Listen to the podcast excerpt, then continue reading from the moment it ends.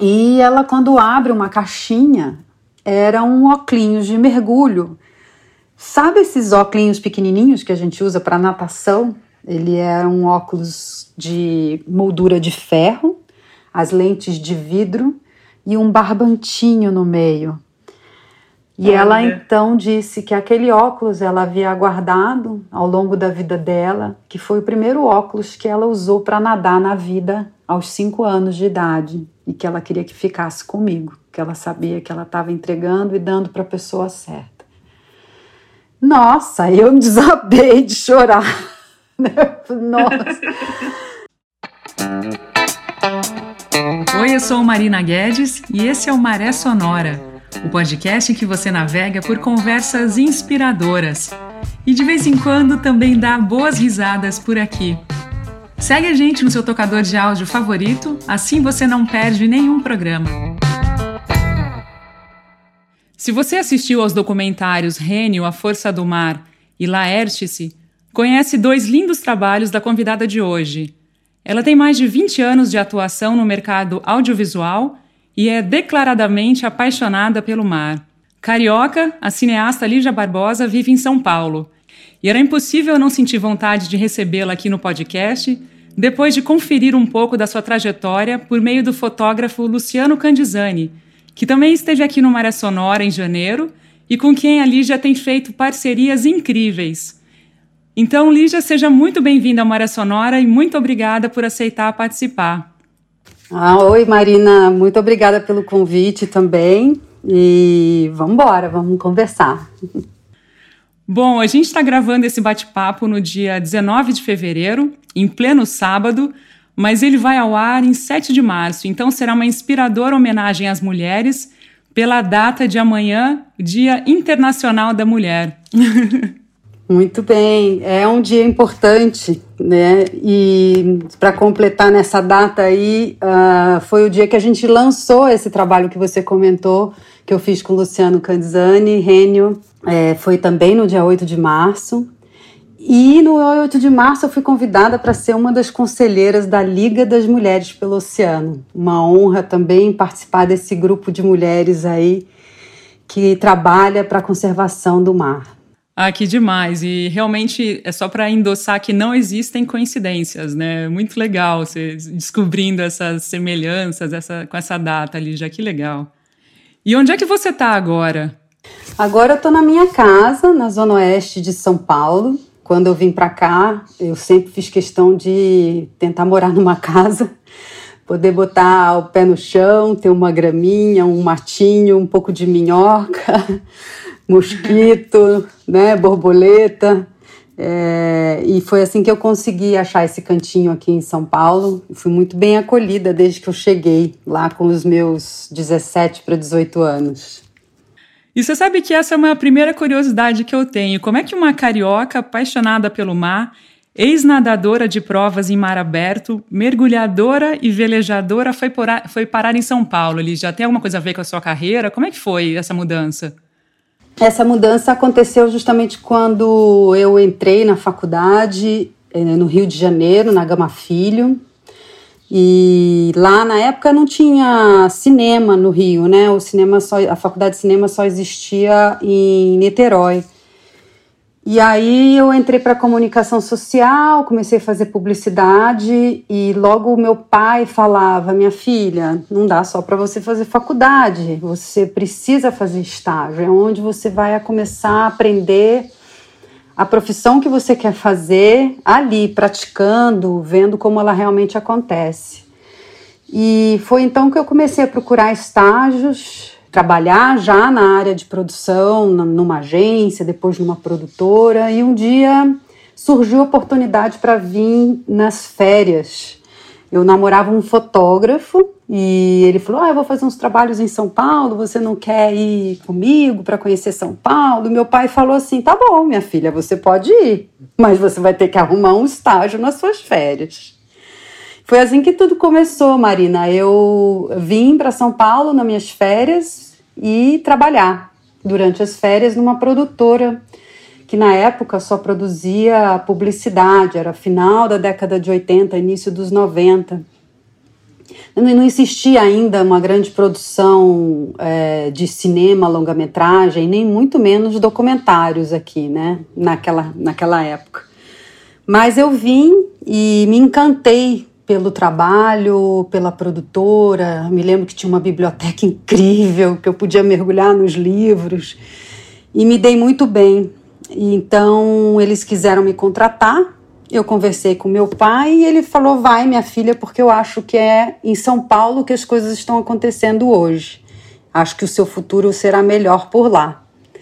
E foi assim que eu me transferi para cá, Marina. Foi difícil no começo, realmente. Uma carioca, como você falou, velejadora, apaixonada pelo mar.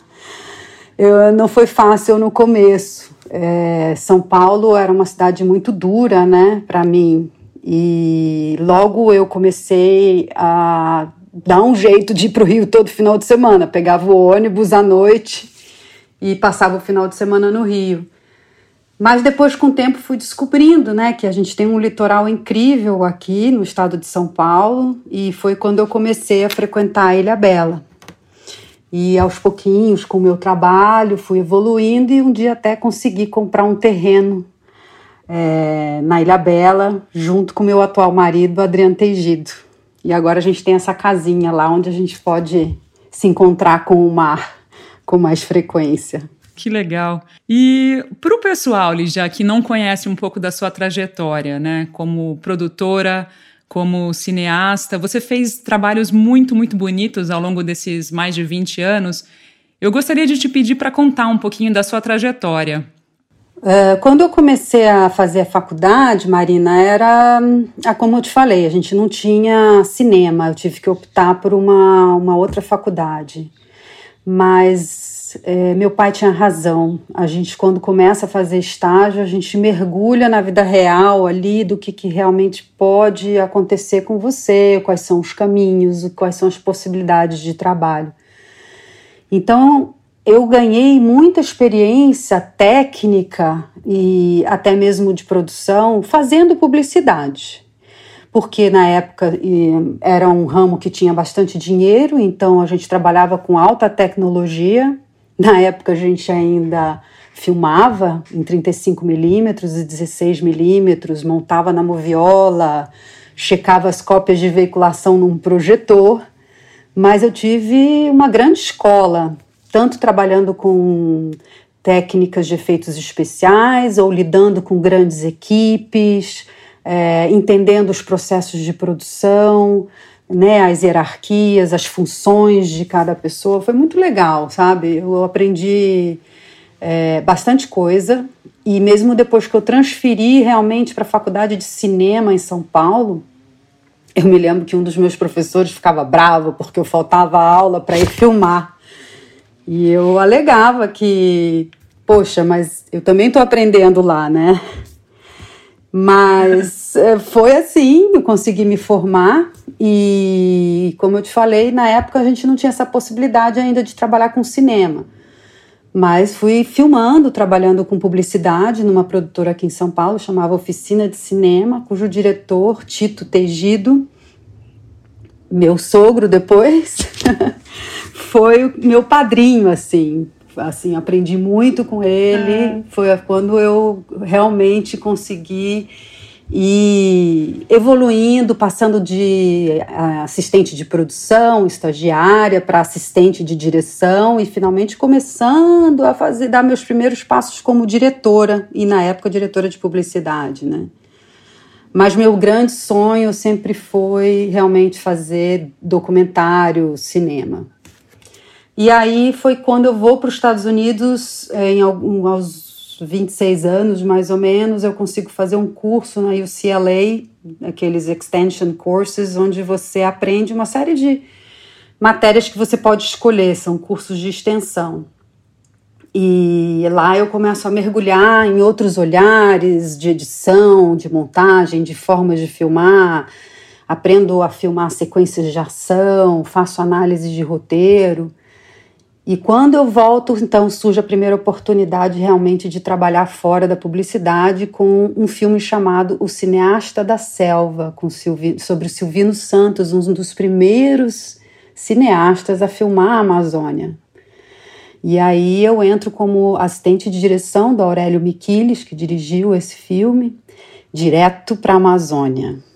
Num rio, Uau. dentro de um barco. Uma das únicas mulheres na equipe é, cheio de mosquito, pernilongo, todos os bichos, mas dentro daquele lugar incrível, né? Cheio de barulhos na mata. Foi lá onde eu começo a aprender que a Amazônia tem o seu ritmo e que não adiantava eu, aquela assistente de direção super rapidinha, formada em São Paulo, onde tudo tem que acontecer muito rápido e achando que eu podia imprimir esse ritmo na Amazônia. E ele, o Aurélio falava: Olha, acho que você vai ter que andar aqui no ritmo das correntes dos rios, do vento, das marés, né? E foi assim que eu começo a aprender realmente o quanto a gente precisa entender o lugar onde a gente está filmando. Isso eu carrego até hoje, Marina entender para onde você está indo, que história que você vai contar, mas principalmente que lugar é esse, né? O que rege, quais são as leis desse lugar, não só as leis sociais e políticas, mas as leis da natureza, né? E dali para frente, então, eu realmente começo a seguir a minha carreira nessa área de ficção, é, sempre fazendo um pouquinho de publicidade. Eu trabalho então depois muitos anos com o diretor Cal Hamburger, Cal Hamburger do Castelo Ratimbum. A gente fez vários trabalhos juntos, também aprendi muito sobre narrativas, criação com, com o Cal. Depois trabalho também com o Ferré, com os cachorrinhos do Super Colosso, da TV Colosso. A gente é, é, muito, foi muito legal, uma experiência com aqueles bonecos todos dos cachorros. A gente, eu fui assistente de direção do Luiz Ferré no, no longa que ele fez, né, sobre o Super, a TV Colosso, né, o filme que chama Super Colosso. Então eu começo a entrar realmente em outro mundo, que é diferente do da, da publicidade.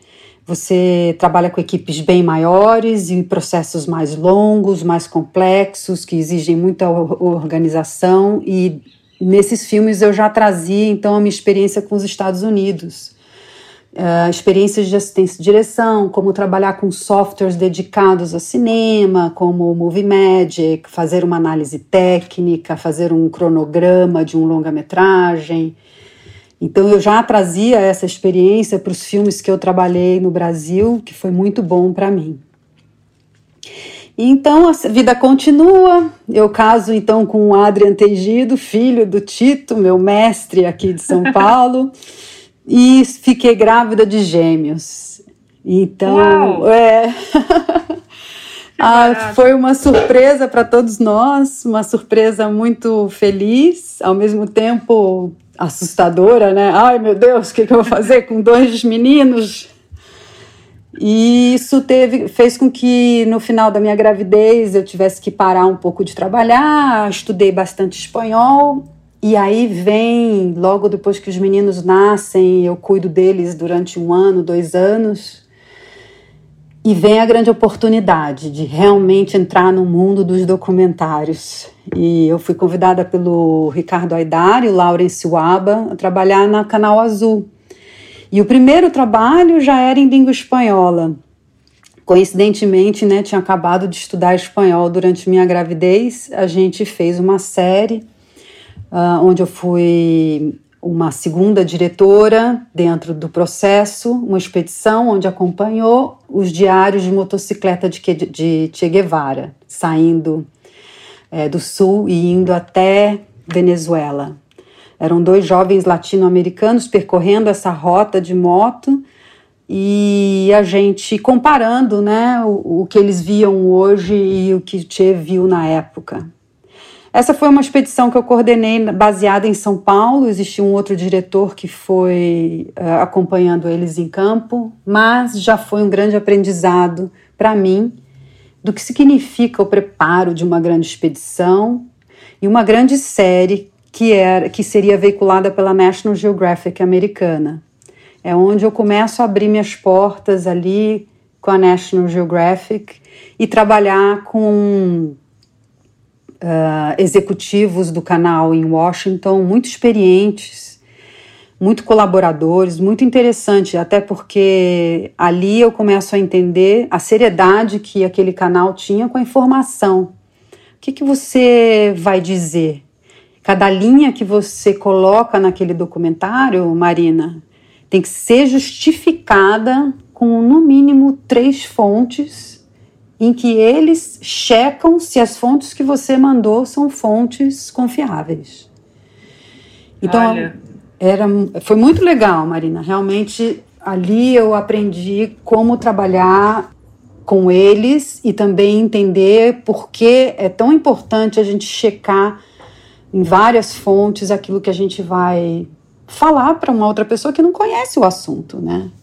Então eu sigo uh, ali no Canal Azul por mais alguns anos e começo a dirigir meus, meus próprios trabalhos, onde em 2009, mais ou menos, eu tenho a oportunidade de ser então a diretora principal de uma grande expedição, onde a gente faria uma rota inédita, onde a gente cruzaria o continente sul-americano do extremo leste ao extremo oeste saindo da costa brasileira e indo até a costa do Peru, de carro, com uma equipe onde a gente mostraria tudo o que acontece nessa rota, tanto pela transamazônica como pela interoceânica. Foi de novo ali um grande desafio para mim, que nunca tinha encabeçado uma expedição, eu era a única mulher, a minha equipe eram mais seis homens, a produção executiva de uma grande amiga, Elisa Chalfon, e o Lawrence Waba estava envolvido na produção executiva também, mas quem ia para campo dessa vez era eu. E ali eu acho que foi meu grande aprendizado de vida.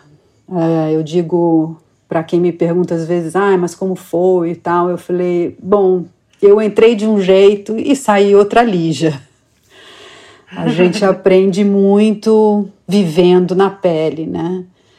Mas essa foi uma expedição também para a National Geographic americana, onde eu me reportava para Jenny Apostol tudo que eu filmava e todo o material que eu trazia era analisado por eles e montado por dois montadores, inclusive a Nani Garcia foi o primeiro trabalho dela comigo, também montadora de de Laertes. E foi um prazer, realmente um trabalho onde eu acho que eu imprimi ali o meu jeito de olhar. E dali para frente, realmente, Marina foi um documentário atrás do outro, e assim vem sendo até hoje, né? Muito legal. Eu fiquei só aqui caminhando, viajando na, nesses lugares mentalmente, enquanto você falava. Que legal, Lígia. Nossa, Bom, eu pensei a gente conversar inicialmente sobre um desses seus documentários, é, que é um pouco recente até, não foi o último, né? Porque você tá. Inclusive, tem um outro assunto que eu quero falar contigo, são os seus trabalhos inéditos aí, que você puder comentar, mas calma aí, guarda na, na gaveta um pouquinho. Sobre a sua parceria, Lígia, você tem feito mais de uma parceria é, com profissionais da Coreia do Sul. Inclusive, resultou no lindíssimo documentário sobre as Rênio. Como é que surgiu essa, essa, seu interesse pela Coreia do Sul? Como é que você foi parar lá no sentido profissional? Como é que surgiram essas amizades para você começar a trabalhar com pessoas de lá? É uma pergunta que é interessante. Muita gente faz isso para mim. Acho que um dia eu vou fazer um filme sobre essa história. É, eu estava trabalhando numa outra produtora já e a gente foi contratado para fazer um mini documentário de uma ação voluntariada da Samsung. A Samsung tem um trabalho de voluntariado, eles investem muito em educação.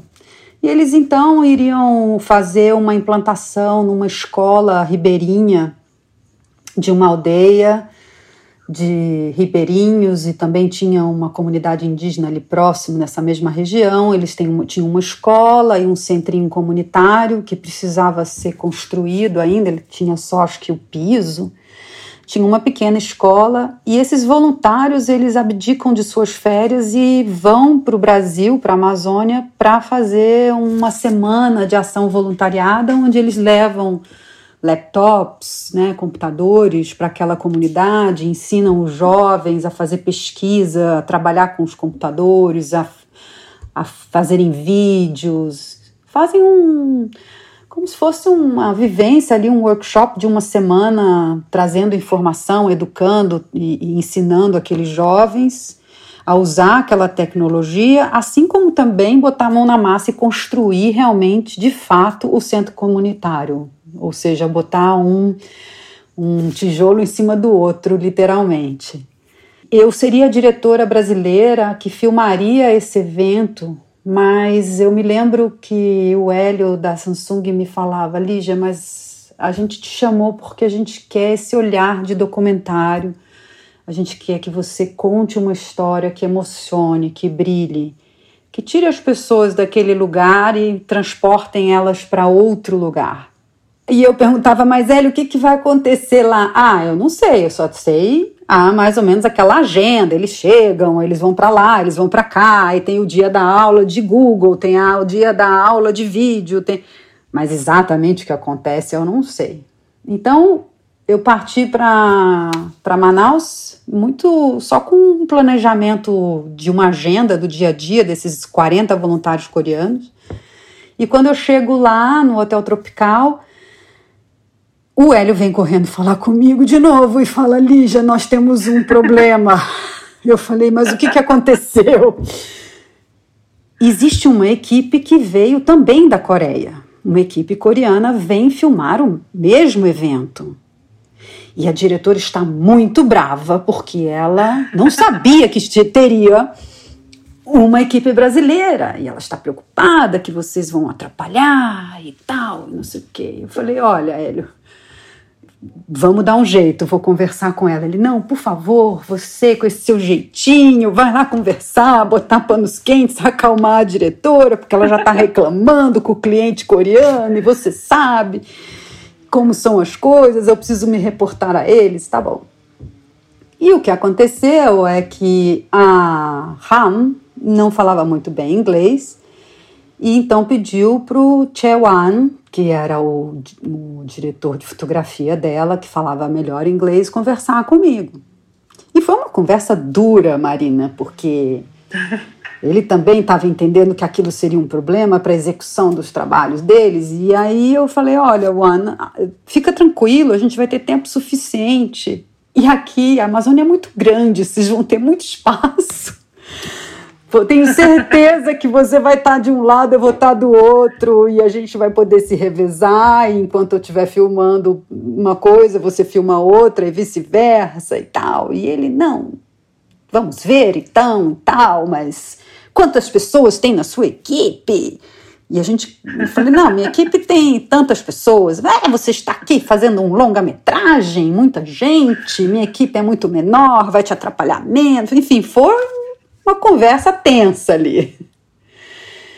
E aí os dias começaram e acho que o vento soprou a nosso favor e viramos grandes amigos. O An, assim como eu, um grande nadador, ele, ele fez resgate em águas abertas na Marinha. E, Nossa! É. E eu, e os horários de almoço, com muito calor, eu ia para um cantinho da praia tomar um banho de rio para refrescar e em seguida voltar a filmar à tarde, né?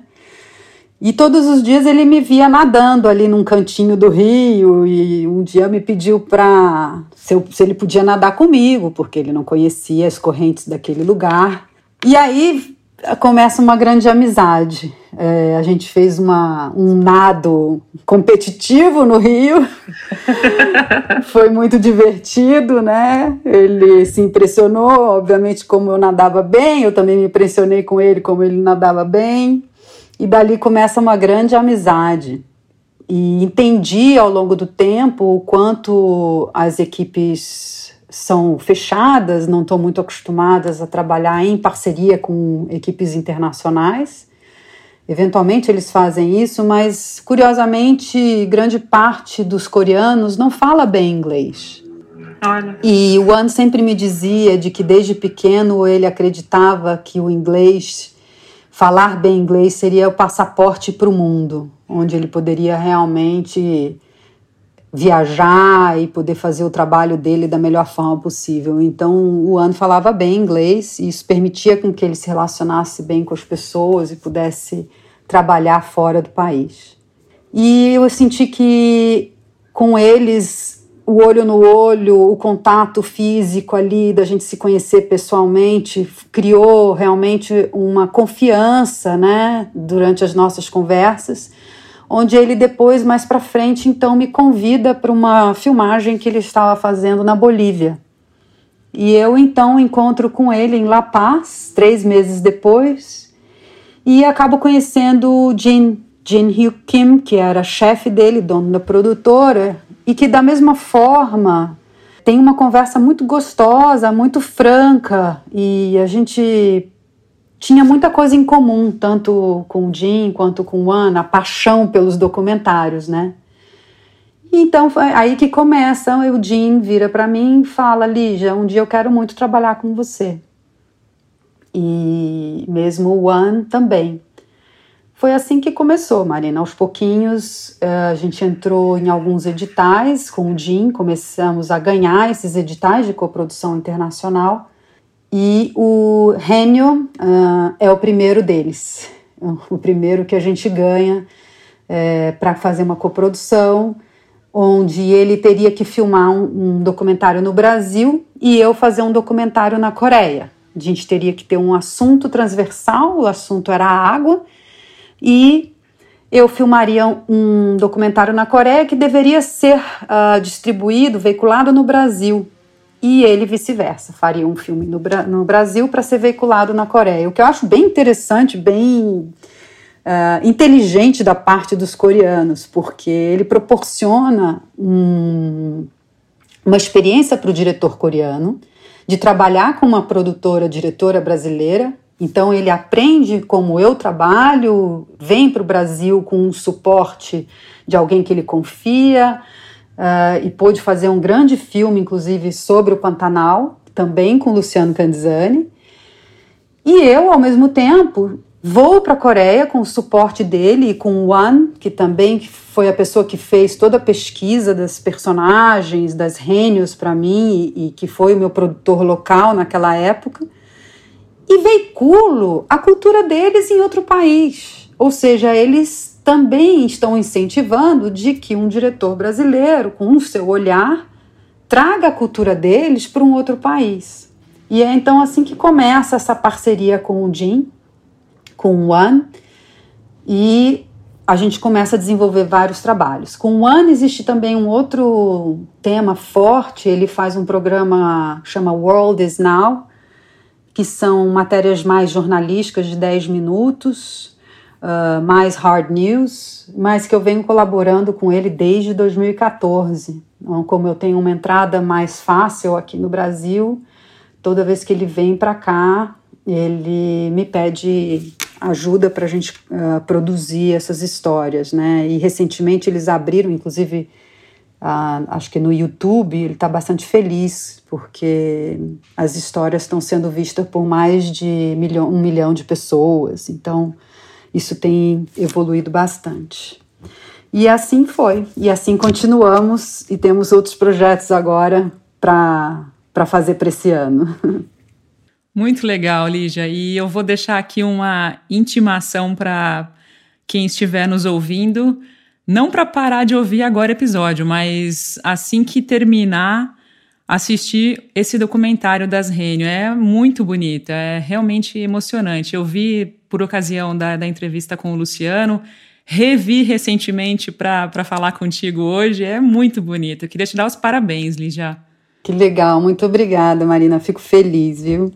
E como é que se deu a escolha pelo tema? Você então recebeu o convite do seu amigo, é parceiro, né? É, você já tinha essa vontade de trabalhar com elas? É, como é que nasceu essa ideia? Como eu te disse, quem eu conheci primeiro foi o One, e, e, ele nessas pesquisas que ele fazia de documentários, a gente conversava muito, né? Ele trabalhava muito com personagens é, da terceira idade, contava histórias. Eles têm umas coisas muito interessantes na Coreia, onde documentário é muito forte lá, tem bastante audiência.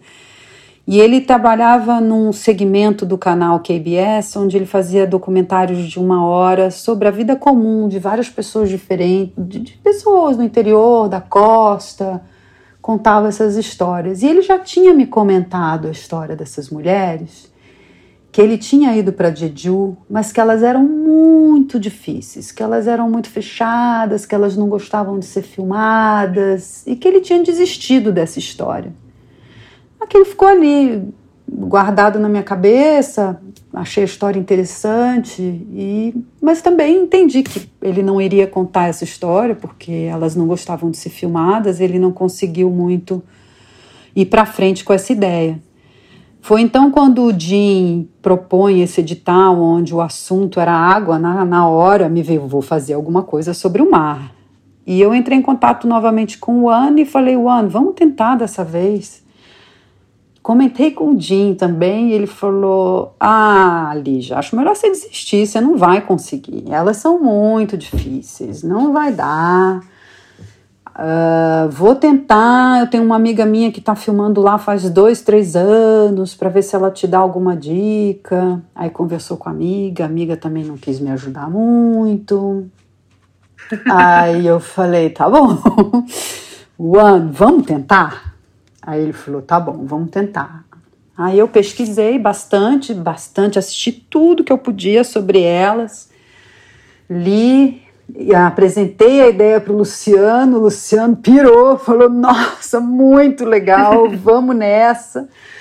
Acho que o Luciano já deve ter contado, né? Acho que contou para você como foi o processo criativo ali da escolha de ter o Luciano como fio condutor dessa história através do, do, processo criativo dele, eu achava que seria um bom, uma boa forma da gente ir entrando na história delas através da fotografia dele e essa curiosidade que ele tinha, né? Afinal de contas, como você falou, né? Eu sempre escolho parceiros, né? E eu entendo muitas vezes, Marina, que quando eu chamo Luciano ou quando eu falo com Eliane Brum para a gente fazer Laertes, tenho o desejo né, de trabalhar com essas pessoas pela admiração que eu tenho pelo trabalho delas, mas também eu entendo, no caso do Luciano nesse filme, era que eu trazia uma pessoa que tinha uma conexão muito mais forte com essas populações tradicionais, vinha desenvolvendo um trabalho de muitos anos em cima daquilo, e eu tenho a certeza que ele só iria colaborar tanto comigo na direção do filme, mas também com a condução do processo do filme, né? Eu sabia que eu ia ter um colaborador ali relevante, entusiasmado, dedicado, né? E que poderia trazer é, e somar muito ao trabalho, né? E realmente foi esse, isso que aconteceu. Acho que foi uma parceria é, muito positiva que a gente conseguiu ali alcançar. Mas voltando então ao desafio de fazer esse filme, é, o Ana então parte para Jeju para fazer um trabalho de pesquisa e pré-produção. E realmente, como ele havia previsto, não foi fácil, né? Ele rodou a ilha, teve contato com várias comunidades e teve muita dificuldade de conseguir entrar.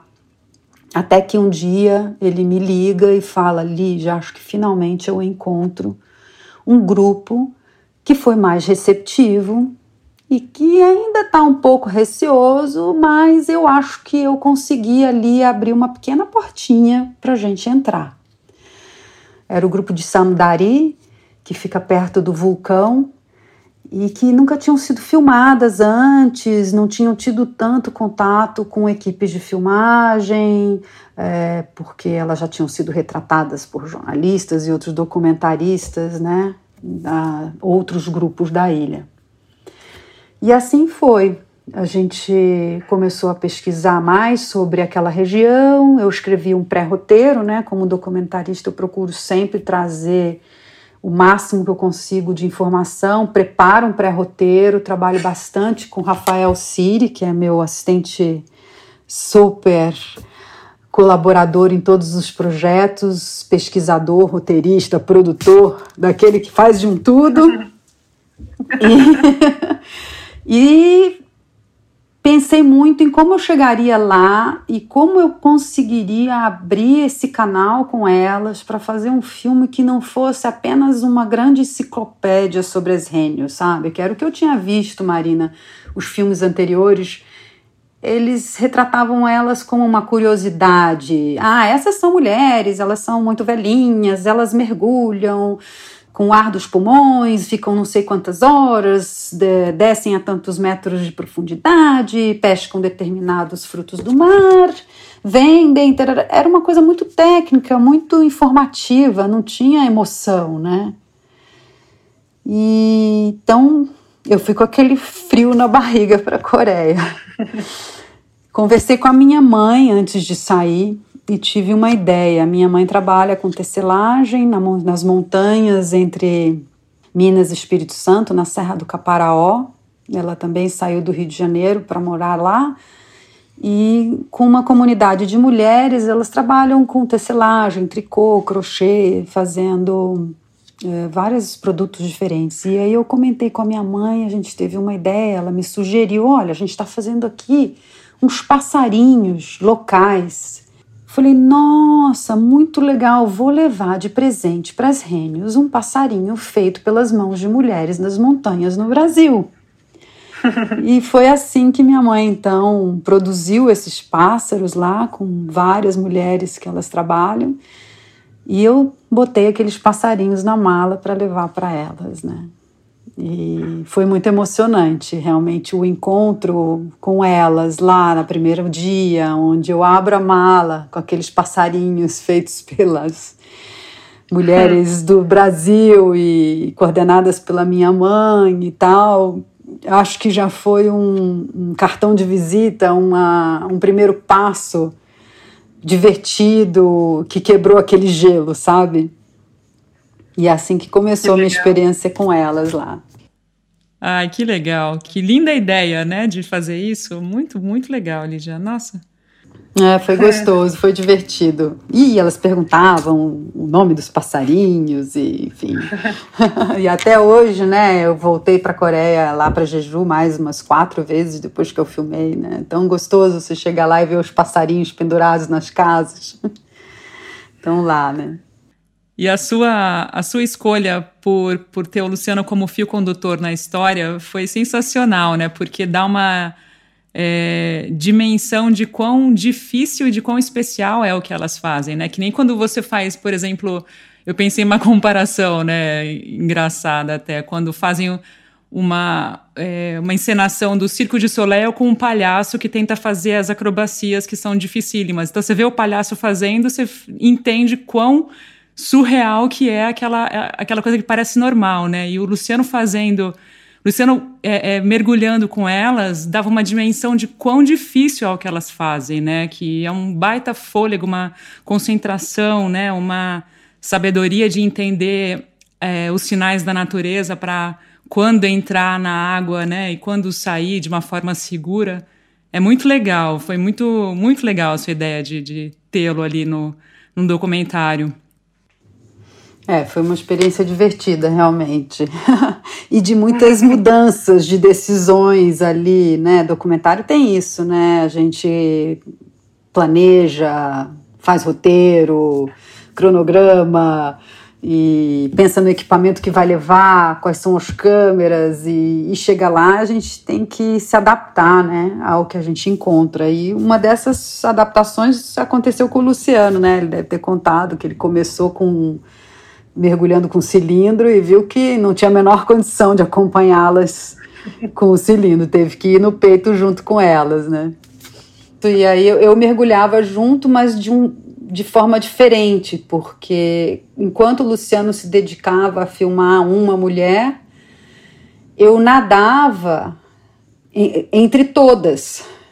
Então elas vão se espalhando numa região onde elas começam a mergulhar e eu ia nadando de uma a uma para entender o cenário, o lugar onde elas estavam mergulhando, se era mais interessante, se ela era mais acessível à, à filmagem, se, se ela estava coletando polvo ou algum outro fruto, frutos do mar diferente, ou se ela estava usando uma técnica. Então eu ficava nadando de um lado para o outro. E aí eu achava alguma coisa interessante, aí eu tinha que achar o Luciano, ir nadando até o Luciano e falar, Lu, vamos para lá. Então, nadamos bastante.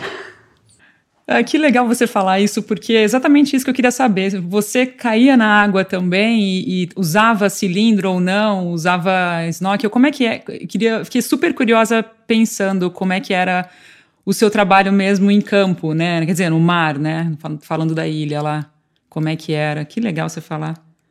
É, exatamente, foi isso. Eu, eu sempre faço uma segunda câmera nos meus trabalhos, quando eu posso, né? Às vezes eu tenho que me, realmente me concentrar ali com a pessoa com quem eu estou conversando ou filmando, ou a situação às vezes é muito complexa, mas sempre que eu posso eu tenho uma câmera na mão também. Então eu entrava no mar com uma, uma câmera pequenininha, que a gente. tipo uma GoPro, para poder também ser mais um olhar ali, às vezes acontece alguma coisa inédita ou assim, não inédita, não quis dizer inédita, né? Uma coisa que você imprevi, imprevisível ali, que você tá ali do lado e às vezes o Luciano não estava próximo. Uh, então tem sempre uma câmera pequenininha. Então no caso de filmagens no mar e lá com elas era isso, eu fazia esse mapeamento do cenário, do que, que estava acontecendo. Uh, dia, tiveram dias mais fáceis, porque o mar estava bem tranquilo, então eu conseguia nadar de um lado para o outro só com snorkel, como você perguntou, né? Não usava cilindro de forma alguma ali. E outros dias muito difíceis, as correntes estavam muito fortes, então nadar de um lado para outro não era tão simples assim mas era o que permitia a gente entender, porque você começa a mergulhar com uma e aí eu nadava para outro lado e via às vezes o fundo do mar super interessante, acontecendo coisas legais, o jeito que ela mergulhava. E então eu dava um toque para o Luciano para a gente ir para um outro ponto e tal. Então foi assim, lá.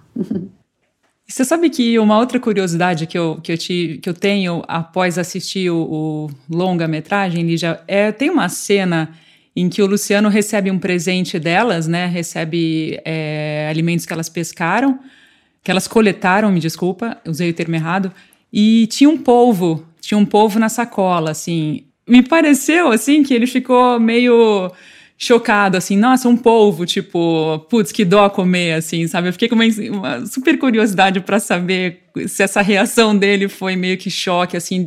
Claro que, não sei se ele, se vocês comeram depois o polvo, enfim, eu queria te perguntar isso, essa, esse momento que tá no, no doc.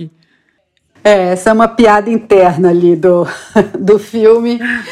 É interessante você ter percebido que ele ficou meio sem jeito. Na verdade, é, elas têm um profundo conhecimento de achar polvo embaixo d'água. Impressionante. Elas sabem exatamente onde estão as tocas dos povos, os vestígios que o povo deixa. Elas encontram o povo quando você menos imagina que ele está. E é uma cena, como você viu no filme, né? É uma cena interessante, o jeito que ela vai lá, cavuca e puxa o povo e tal. O povo, o povo para as rênio é, um, é um alimento, né? Elas não vendem, não exportam, não, nem nada. É, é mais um alimento como o, os poucos peixes que elas pegam com, com arpão. E o Luciano vinha filmando elas coletando o sora, que é aquela turban shell, e ele queria muito fazer uma cena de povo. E sempre que elas pegavam o povo, ele já não estava no lugar, né? Ele estava em outro lado e ela, olha o povo que eu peguei. Ele, ai meu Deus. E foi isso que aconteceu. Acabou o, aquele primeiro dia de mergulho, ele querendo fazer a cena do povo, não conseguiu achar ninguém, achou que ninguém tinha pescado povo naquele dia, e vem ela dar um povo de presente para ele. Eu acho que ele pensou, putz, não consegui filmar ela pescando polvo, né? Ou coletando polvo, né? Como você falou. E, e aí foi isso, né? Essa reação dele meio sem graça, assim, falou, ai, perdi a cena. Mas depois a gente conseguiu, como você pode ver no filme. É, é. Ele conseguiu filmar o povo. e que deram belas fotos também, né? Nossa, linda, lindas imagens. é, fantástica aquela imagem embaixo d'água. Nossa, é muito bonito, muito mesmo. Eu estava lendo antes da. Eu estava lendo umas, umas matérias, né, para me preparar para nossa conversa hoje, ele já. E eu vi também uma recordação sua super interessante na noite, uma das últimas. Vocês estavam por lá ainda, antes de retornar ao Brasil, rolou uma situação de uma troca, de você ter sido presenteada por uma das mulheres e ter sido uma situação muito emocionante. Você pode compartilhar um pouquinho com a gente dessa situação? Posso sim, Marina.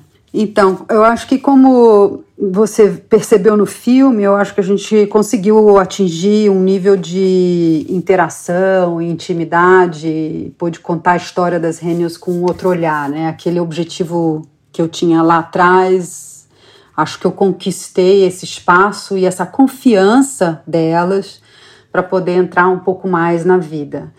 E quando você faz isso, você cria uma amizade, né? Uma relação. Afinal de contas, eu fiquei lá um mês convivendo com elas, mergulhando com elas.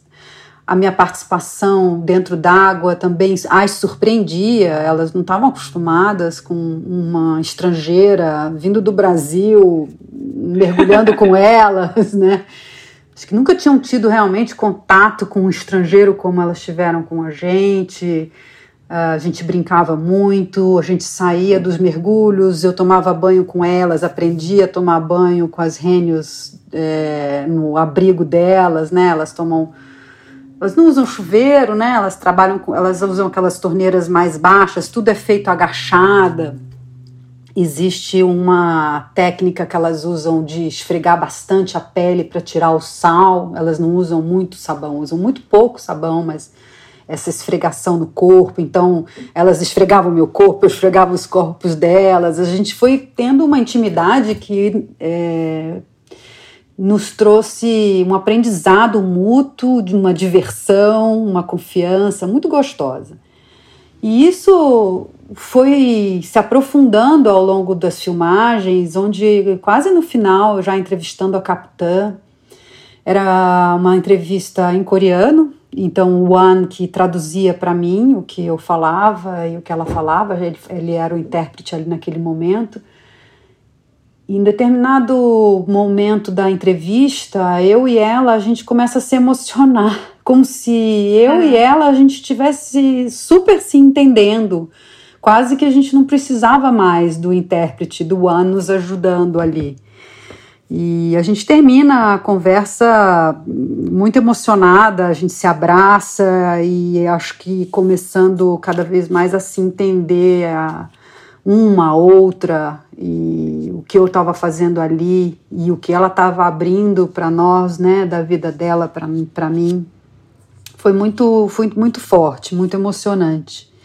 E ela então oferece um jantar de despedida né, para a equipe, com todas as rênios lá na casa dela, uma mesona grande, é, linda, toda colorida, com todas aquelas comidas é, divertidas coreanas, aqueles vegetais, milhões de algas e todos os frutos do mar que você possa imaginar e que você nem imagina, né? Tinham algas que eu não conhecia, a pimenta que elas adoram.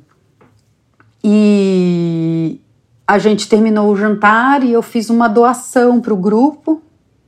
Aliás, isso é muito importante, né? Elas nunca, nunca pediram dinheiro nem nada em troca, é, mas a gente fez uma doação em dinheiro para elas. Ela entrou no quarto para ver a doação, ela saiu, ela reuniu as rênios e comentou com elas então que elas tinham recebido essa doação. E de que ela então, dentro daquele montante de dinheiro, ela ia separar um pouquinho para cada uma e que o restante daquele dinheiro ela ia guardar, porque elas estavam juntando dinheiro para um dia tirar férias.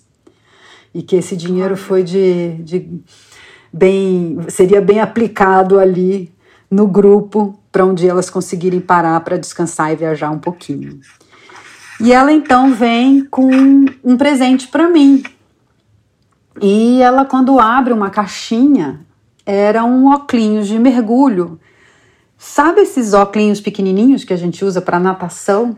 Ele é um óculos de moldura de ferro, as lentes de vidro e um barbantinho no meio.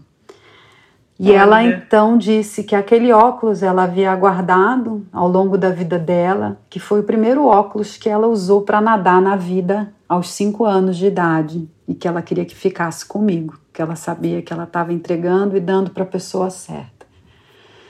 Nossa, eu desabei de chorar. Nossa, eu fiquei muito mal, assim, emocionada e muito feliz de ter recebido aquele presente, aquele voto de confiança, aquela homenagem. E naquele momento eu tinha, eu usava um colar que era foi dado por uma grande amiga, irmã que eu amo muito, Alessandra Cassolari, que inclusive trabalhou também na finalização desse filme que era um símbolo muito antigo, o símbolo da, do feminino, da feminilidade, e que eu carregava ali como o meu amuleto da sorte e proteção. E eu então tirei aquele, uh, aquele, aquela correntinha do pescoço e dei para ela, coloquei no pescoço dela, e foi aquele momento emocionante é, de troca, de carinho, de confiança, e de uma forma de da gente presentear e agradecer a quem a gente gosta, né? Então foi essa história ali do final. Ai, que demais, que, que lindo. E agora eu vou deixar de, quer dizer, eu vou te pedir, né, para sair um pouco da, da Coreia do Sul e dar um mergulho nos seus trabalhos mais recentes, né? Tem inclusive dois que ainda estão inéditos, é, a segunda temporada da série documental Mar Brasil e o documentário Oceano. Eu queria te ouvir um pouquinho sobre esses trabalhos, o que você puder falar sem estragar a surpresa, se é que é possível. Claro, não, imagina. Exatamente. A gente tem uma série que chama. É a segunda temporada Mar Brasil. A primeira temporada foi dirigida por um, um outro diretor, com a Tamara Klink, e eu fui convidada para dirigir a segunda temporada e convidei o Luciano para me acompanhar nessa jornada aí. E a gente filmou durante a pandemia cinco episódios pela costa brasileira. E junto com a Paulina Chamorro, uma das fundadoras né, da Liga das Mulheres pelo Oceano, jornalista também, sou super fã do trabalho da Paulina. A gente conseguiu pesquisar e construir ali ao longo dos cinco episódios temas que a gente achava relevante e importante para comunicar para o nosso país e para fora também, com supervisão do Turra. É, a gente pôde retratar temas diferentes como o retorno das baleias jubartes, a maricultura no Brasil, que é pouco falada e ainda incipiente, o salgado paraense ali, né, os nossos grandes manguezais, maior extensão contínua de manguezais no mundo. Falamos sobre técnicas de pesca e navegação, sobre reservas marinhas, né, como alcatrazes, a importância de você ter unidades protegidas no mar como grandes santuários ali de, de renovação né, dos ecossistemas e da biomassa daquele lugar. Então foi uma trajetória intensa, porque você tem que andar rápido, né, para filmar e sair de um lugar para outro e respeitando os, as marés, os ventos, as épocas certas de sair para filmar determinado tipo de pesca, entender qual é o momento de defeso, porque não adianta você sair para filmar em, no defeso de algum daqueles animais que você vai querer retratar. Mas foi muito muito positivo, assim, a gente ficou bastante feliz com o resultado. Apresentamos já para alguns dos participantes a gente pôde mostrar para eles, ficaram bastante felizes com o resultado e a gente espera em breve aí colocar no ar.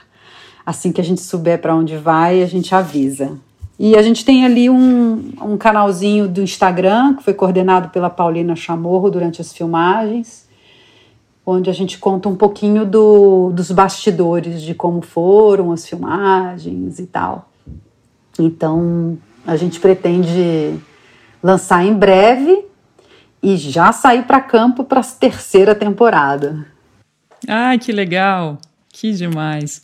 Acabamos de saber que vamos partir para mais uma, uma temporada de Mar Brasil aí. Então, não tem a data definida para o lançamento dessa segunda temporada, Lígia?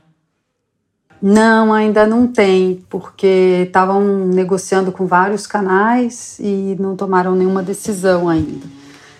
Então, assim que a gente souber para onde vai e quando vai, a gente avisa. Maravilha, fica, fica aí a porta aberta para você voltar aqui para o Maré Sonora, falar mais é, detalhadamente sobre esse trabalho. Eu vi um episódio que eu me preparando para o bate-papo com o Luciano e é muito bonito, é muito. Putz, adorei, adorei. Fiquei com muita vontade de ver os outros quatro e falei, nossa, quando vai ser o lançamento? Poxa. é, foi interessante, sim. A gente conheceu personagens é, muito fortes e com muita sabedoria sobre o mar. A gente sempre acaba aprendendo. Tive a oportunidade de filmar três irmãs é, que coletam caranguejos no Salgado Paraense e que, nossa, como elas conhecem, Marina, uhum. tudo. Elas pescam, elas elas pescam camarão, usam diferentes técnicas de pescaria, elas coletam os caranguejos. E agora, recentemente, falei com uma delas que foi eleita lá secretária de pesca da região, estava super feliz e fiquei muito feliz também de, de saber dessa notícia lá, de que ela anda coordenando a turma por lá. E Lígia, e sobre o documentário Oceano, que, que, você fez, que vocês trabalharam tanto no Brasil como no Peru, Moçambique, Filipinas, Indonésia, o que, que você pode falar sobre esse trabalho? Esse trabalho é mais uma parceria com o JIN, uh, num dos editais grandes que a Coreia promove de coprodução internacional. A gente uh, ganhou, inclusive, em primeiro lugar nesse edital e a gente partiu para vários lugares para tentar contar o que está acontecendo uh, no mar pelos olhos de quem vive diariamente nele, né? Eu, também de novo, através das minhas pesquisas, eu encontrei muitos documentários que vêm sendo feitos onde sempre tem um cientista, um especialista falando sobre o assunto e eu quis que fazer um filme onde só quem fala são essas pessoas que vivem realmente diariamente do mar. Não que o especialista e o cientista não vivam, né? Eles estão ali também pesquisando e tal. Mas quem tira seu sustento do mar depende dele. São os personagens desse novo filme, onde a gente contou com a colaboração da Rare Internacional. O coordenador geral da área de pesca, o Steve, é um colega de longa data do Luciano Canzani, trabalharam juntos e pôde nos proporcionar um contato extraordinário, porque essa é a grande dificuldade de um documentarista, né? Quer dizer, o ideal é você poder ir para esses lugares antes e fazer o que a gente chama de pré-produção e pesquisa, encontrar com as pessoas, conhecer as possibilidades de, de comunidades a serem filmadas, é, entrar em contato próximo com que pescador que, que você vai conseguir falar, pescar, sair para o mar, entender a logística. E nem sempre você consegue fazer isso, porque rodar o mundo antes você tem que ter um orçamento à altura. E não era o caso, a gente, não, a gente tinha um bom orçamento, mas não o suficiente para que eu fizesse toda essa pesquisa em loco antes.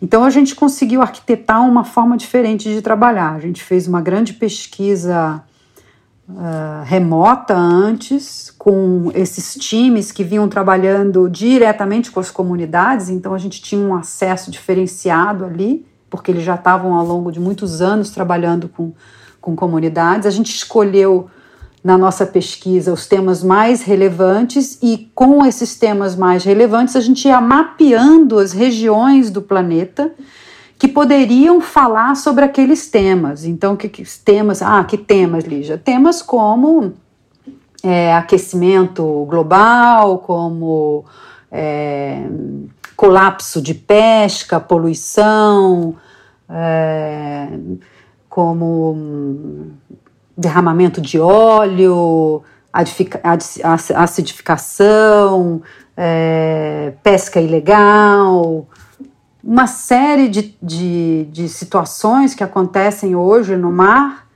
e que poderiam ser retratadas através dessas comunidades. Então a gente fez esse mapeamento e através dessa parceria com a Rare e com outros pesquisadores, a gente conseguiu determinar para que regiões a gente deveria ir. Foi assim que a gente escolheu esses países para ir. E a gente filmou, eu filmei uma parte, o Jim filmou outra, a gente juntou todo esse material, mas eu ainda não estou 100% feliz. Decidi que eu ainda quero filmar em mais um lugar. Acho que seria muito importante ter uma mensagem final aí, conversando com o Luciano, da gente poder trazer a importância das unidades de, de conservação marinha, né? o quanto elas cada vez mais são relevantes para a manutenção do estoque de biomassa no mar. Então, essa é a nossa nova etapa. Eu venho pesquisando junto com a Paulina Chamorro e com o Luciano Candizani que, que, que lugar é esse que pode representar um exemplo para nossos para nossa audiência, né, para os nossos espectadores, que sirva muito claramente, né, que, que é um exemplo que pôde renovar um estoque que estava entrando em colapso. Ou seja, o quanto uma reserva marinha é capaz de se regenerar é, quando você começa a acabar com o estoque daquele lugar por pesca ilegal ou por pesca predatória ou por sobrepesca, né? E aí, coincidentemente, eu fui convidada para participar agora da, do seminário que vai acontecer no Rio de Janeiro, promovido pelo consulado da Noruega, o One Ocean, que é uma expedição que vai coletando dados ao redor do planeta. E a gente vai ter um encontro oportuno também com outros cientistas, e eu vou poder abrir mais ainda o meu espectro de pesquisa para decidir que lugar é esse. Já tem algumas pistas, mas a gente ainda quer ter certeza se é esse mesmo lugar que a gente quer ir para servir como a grande mensagem final desse filme que está sendo editado ainda, montado, também pela Nani Garcia, minha parceira aí de montagem e Rafa Siri, meu assistente, enfim, a mesma equipe maravilhosa com quem eu trabalho também, o meu cinegrafista Paulo Gambale, que está sempre comigo também em todas essas aventuras. E, então, em breve, a gente parte para essa jornada aí para terminar esse filme sobre o oceano. Ah, demais. Bom, a gente está já conversando há mais de uma hora. Acho que para não te prender muito em pleno sábado, eu queria só fazer mais última pergunta, se você não se importar. É, para encerrar, o que, que, você pode falar sobre aprendizados é, que você teve ao longo da tua carreira por meio desse trabalho fantástico que você faz, Lígia? Hum, essa é das perguntas mais difíceis. Acho que a gente vai precisar de mais uma hora. Mas é, tem uma frase da Eliane Brum que eu gosto muito, que ela diz é, num dos livros que ela escreveu, eu, eu, eu, acho que é O Olho da Rua, eu não tenho certeza, porque como eu sou apaixonada pela Eliane, eu leio todos, às vezes eu misturo os livros. Mas ela fala dentro de um desses livros onde ela publica várias reportagens, acho que é O Olho da Rua, assim, onde ela ela vem publicando reportagens e depois daquela reportagem que ela coloca no livro, ela fala justamente essa sua pergunta: qual foi a experiência dela durante aquela reportagem, o que ela aprendeu, o que ela viveu, ou quais, quais foram os conflitos que ela passou, as dificuldades, os aprendizados. E, e é bem isso que você acaba de me perguntar. Eu acho que cada trabalho a gente sai dele com uma série de experiências, às vezes experiências é, dramáticas, onde a gente se sente frágil ou que a gente acha que de repente errou, poderia ter feito de uma forma melhor, ou a gente aprende alguma coisa nova. No caso das Rênios, por exemplo, um grande aprendizado na, da vida em comunidade, né? o quanto você envelhecer apoiando um ao outro, juntos, caminhando juntos, ajudando a mais velha lá de 90 anos, que talvez não possa mais pescar a mesma quantidade que as mais novas, mas que as mais novas possam dividir com ela aquela pescaria, se importar com, aquela, com a saúde dela, e o quanto aquele momento delas juntas, de viver, de sorrir, de brincar, de se divertir, faz bem para a saúde né, física e mental. Então são esses aprendizados que você vai carregando, né? Sementinhas que vão juntando ali, brotando dentro da gente e trazendo novas ideias. Mas ela escreve uma vez, depois de uma dessas experiências, é, uma frase importante. Ela fala o seguinte: quando isso acontece, ou seja, quando você vem de uma viagem dessa, ou de uma experiência como essa, a incapacidade de transformar o vivido em escrita, só nos resta a humildade de aceitar limites. É uma felicidade secreta pelo privilégio de viver algo que não pode ser dito. Então, essa é a sensação que eu tenho muitas vezes. A gente vive coisas que. É, não sei, acho que a gente não consegue muito expressar, dizer. E a gente tem que ter esse privilégio mesmo de guardar um pouco para gente e tentar passar o que a gente puder para o próximo, né? Mas nunca é a mesma coisa, né? Do que a gente vive. Você sabe, né, Marina? Você também acho que deve ter vivido bastante coisa no mar, nesses quatro anos de mar aí. Tenho certeza que deve ter tido experiências que que fica difícil mesmo, né, da gente colocar em palavras ou até em imagens aquilo que foi vivido, né? É, com certeza, eu, eu tô com essa meta aí, um dos projetos na minha gaveta é um livro fotográfico dessa vivência embarcada que eu gostaria de, de compartilhar um pouco, principalmente fotografias, pouco texto, até vou vou dar essa, esse spoiler aí nesse projeto que está nascendo. Mas que, que prazer te ouvir, Lígia. Puxa, super obrigada por participar aqui do Maré Sonora. Fico já aguardando pelo seu retorno, pelos seus retornos, né, para falar sobre o Mar Brasil, depois para falar sobre o oceano. E foi muito legal te ouvir e meus parabéns pelo seu trabalho. É muito bonito, muito legal ter profissionais com seu talento que fazem produções tão emocionantes como as que você tem feito aí por mais de 20 anos. Super obrigada. Muito obrigada, Marina, pelo convite. Boa sorte no seu projeto novo. Também fiquei curiosa agora para conhecer. Então, assim que for lançar, avisa. E será um prazer poder participar de novo e falar um pouco mais de, dos futuros trabalhos. Bom, e assim a gente encerra esse episódio. Muito obrigada por acompanhar mais um bate-papo por aqui. Agradeço também aos apoiadores que são fundamentais para o nosso projeto seguir adiante. E se você gostou e quer nos apoiar também, é super fácil.